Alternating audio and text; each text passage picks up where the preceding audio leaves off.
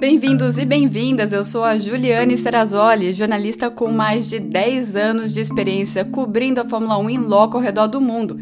E essa é a versão em áudio do vídeo que eu sempre publico no meu Instagram, uma F1 Life, e no canal No Paddock da Fórmula 1 com a Ju no YouTube, tirando as dúvidas de vocês depois de cada GP da temporada.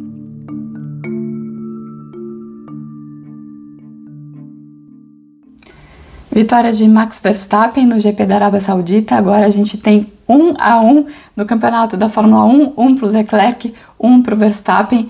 E várias perguntas foram sobre essa disputa, se o Verstappen é diferente disputando com o Leclerc em relação ao Hamilton, sobre o acerto da Ferrari. Vou falar também sobre a diferença entre o George Russell e o Lewis Hamilton, sobre a Mercedes, sobre as quebras e outras dúvidas que se repetiram. Foram mais de 10 mil perguntas que vocês enviaram lá no meu Instagram, no F1 Life, logo depois da corrida, e eu vou tentar resumir tudo aqui. Começando pela dúvida sobre o acerto da Ferrari, se a Ferrari subestimou a Red Bull a escolher um acerto com mais carga aerodinâmica.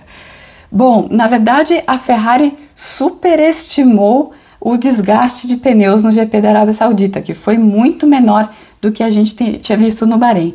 No Bahrein, eles tinham feito também uma opção por ter maior carga aerodinâmica e isso deu certo, porque lá os pneus desgastaram muito. Vou explicar como funciona isso, né? Você colocando mais carga aerodinâmica no carro, o carro fica escorregando menos nas curvas e por conta disso você tem menos desgaste de pneus.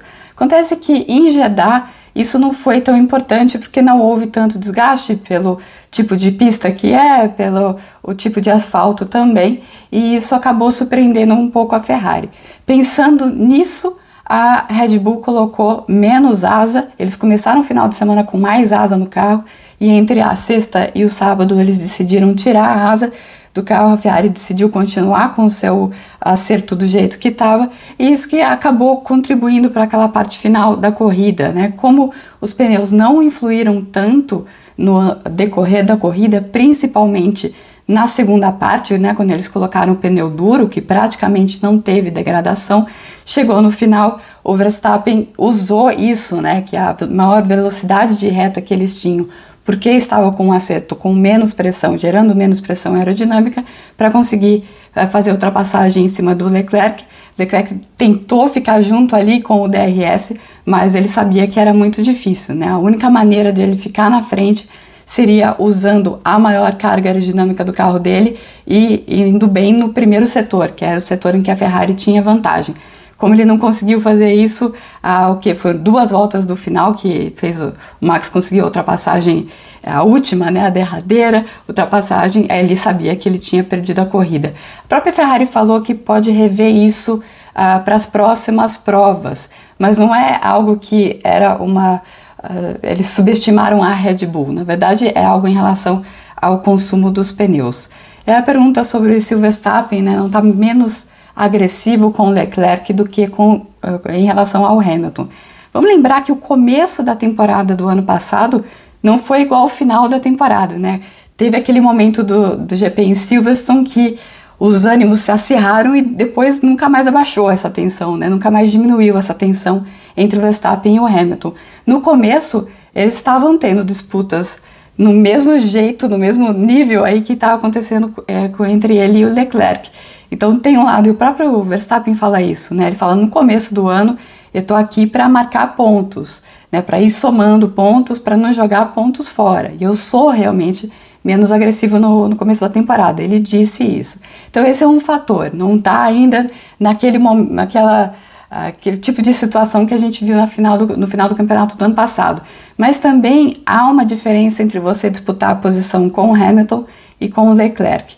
O Leclerc ele é mais da escola do Alonso e a gente viu isso com o Alonso disputando com o Ocon nessa corrida da Arábia Saudita também.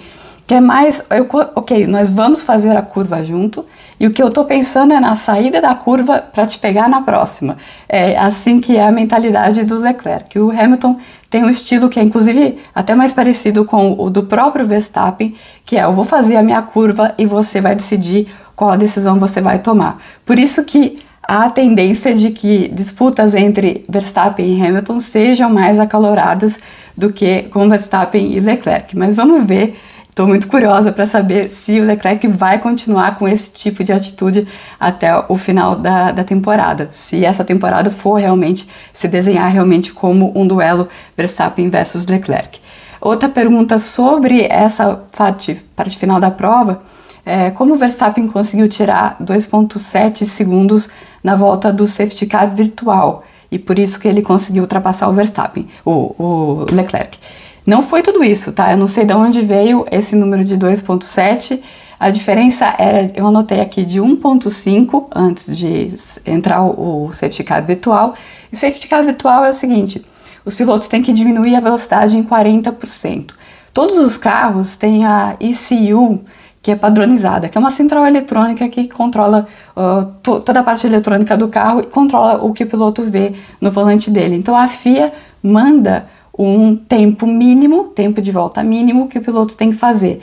Isso é, é feito pelos mini setores que eles conseguem ver na pista para você controlar durante a volta inteira, ou seja, não dá para você acelerar um monte na reta e depois abaixar mais do que 40% depois. É uma coisa que é contada a cada mini setor da, da, da pista. E é muito fácil a FIA ver se alguém está abaixo desse tempo. Isso é facilmente é, punível também. Então, Verstappen não fez nada de errado. Se a gente olhar a, as voltas, então essa diferença era de 1.5, ela chegou a subir por 4.4, ou seja, o Verstappen tirou mais o pé do que o Leclerc no começo do safety car virtual e depois foi o inverso. Como a gente viu isso acontecer tanto com o Leclerc eh, quanto com o Sainz em relação ao Pérez, uma teoria, somente uma teoria, é de que como a, a Ferrari estava com um acerto com mais pressão aerodinâmica, eles demoram mais para colocar é, energia, colocar temperatura no pneu.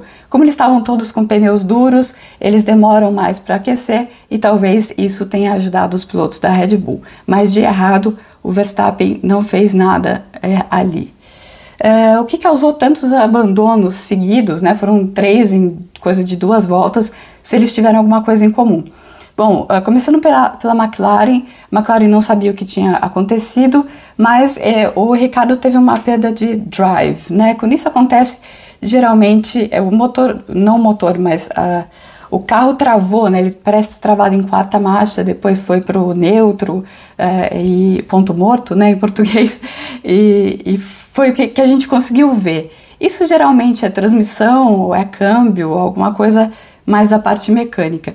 Essa também era a, a, o que a, a suspeita da AlphaTauri em relação ao que aconteceu com o Tsunoda mesmo antes da largada. Logo depois do Daniel Ricciardo, dois carros também pararam, o do Fernando Alonso e o do Valtteri Bottas. Essas duas parecem ser quebras parecidas, embora eles tenham motores diferentes. A conversa da equipe com o Alonso foi ah, você tenta de esfriar o carro e aí logo depois o carro parou, então parece que estava o motor funcionando com uma temperatura muito alta. E o, no caso do Bottas também a conversa foi vamos abandonar porque o, o motor está uh, eh, funcionando uma temperatura muito alta e ele pode quebrar a qualquer momento, vamos salvar esse motor e abandonar a prova porque as temperaturas não estão baixando. Eram dois pilotos que estavam acompanhando o Alonso Ocon e o Bottas, o próprio Alonso, outro piloto de perto. E isso contribui para a alta das temperaturas dos motores. Ah, antes que eu me esqueça, me perguntaram também sobre o Bunny Joe, a segunda punição que ele tomou foi um erro elementar da equipe Alfa Romeo. Quando você sofre uma punição de tempo, uma punição de 5 segundos de tempo, por exemplo, você paga no pit stop. Aí a equipe tem que ficar 5 segundos sem tocar no carro e aí depois pode fazer o pit stop. E no caso deles, eles levantaram o carro, esperaram 5 segundos e aí trocaram o pneu. Levantar o carro é tocar o carro, e é por isso que ele teve que tomar outra punição, que foi um drive-thru ainda mais pesado, acabou com a corrida dele. As perguntas sobre a Mercedes, né? Se a Mercedes ainda tem salvação para essa temporada. Bom, o que eles dizem é que, e o que a gente vê também na pista, é que grande segundo o George Russell, 99% dos problemas deles, mas vamos colocar aí, mais de 90% dos problemas deles vem do, das golfinhadas, né, do carro ficar batendo no chão.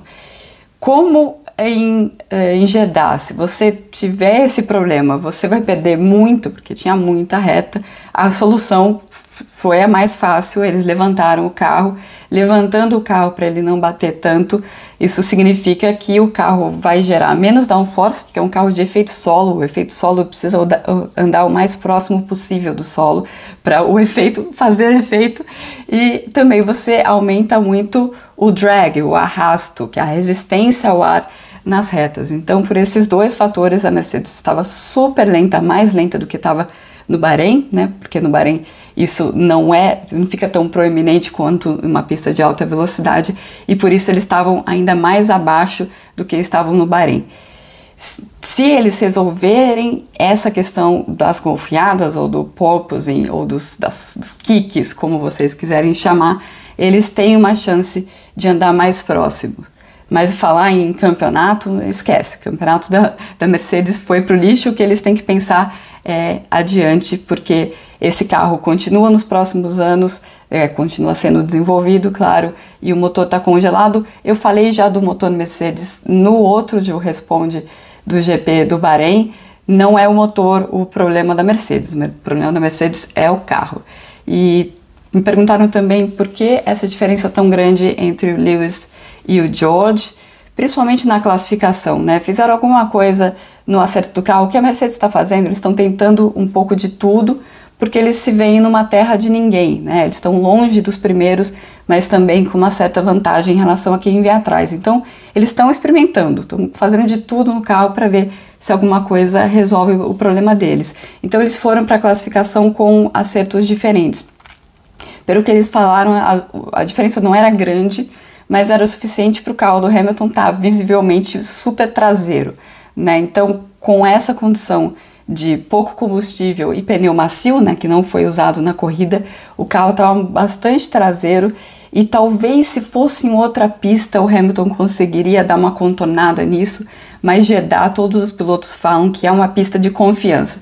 Ele fez as duas primeiras curvas, viu que o carro estava querendo ir para o muro, é claro que o Hamilton não conseguiu fazer a melhor volta da vida dele e acabou ficando de fora no Q1. Então essa foi a grande diferença. Durante a corrida, ele conseguiu chegar perto do, do George, não teve diferença de ritmo entre ele e o George durante a corrida, como era esperado, né, com o carro mais pesado, pneus melhores, uh, pneus mais consistentes, melhor dizendo, isso ajudaria a traseira do carro, foi isso que aconteceu, mas depois ele teve aquela questão de uh, tá para parar na hora que teve o safety car virtual, ficou em dúvida se ele podia entrar ou não nos pits, lembrando de Monza 2020, né, que ele teve uma punição porque o pit estava fechado, não sabia se estava fechado, se estava aberto porque tinha o carro do Daniel Ricciardo parado bem na entrada do pit.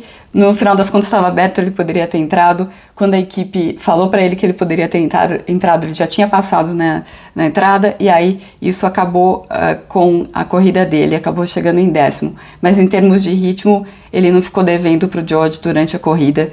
Uh, ficou sim durante a classificação, mas eu já expliquei o porquê. Indo para a reta final, aqui, quando um piloto reserva pode substituir um dos titulares, foi uma dúvida que se repetiu muito por causa da situação com o Mick Schumacher. Acontece o seguinte: a, a ideia da regra é não ter um piloto caindo de gaiato no meio da, da corrida, entrando só no domingo para fazer a prova. O que existe, bom, a regra diz que o piloto precisa fazer a classificação para fazer a corrida, mas a gente já viu alguns exemplos do próprio Mick o ano passado que o piloto não fez a classificação, mas correu.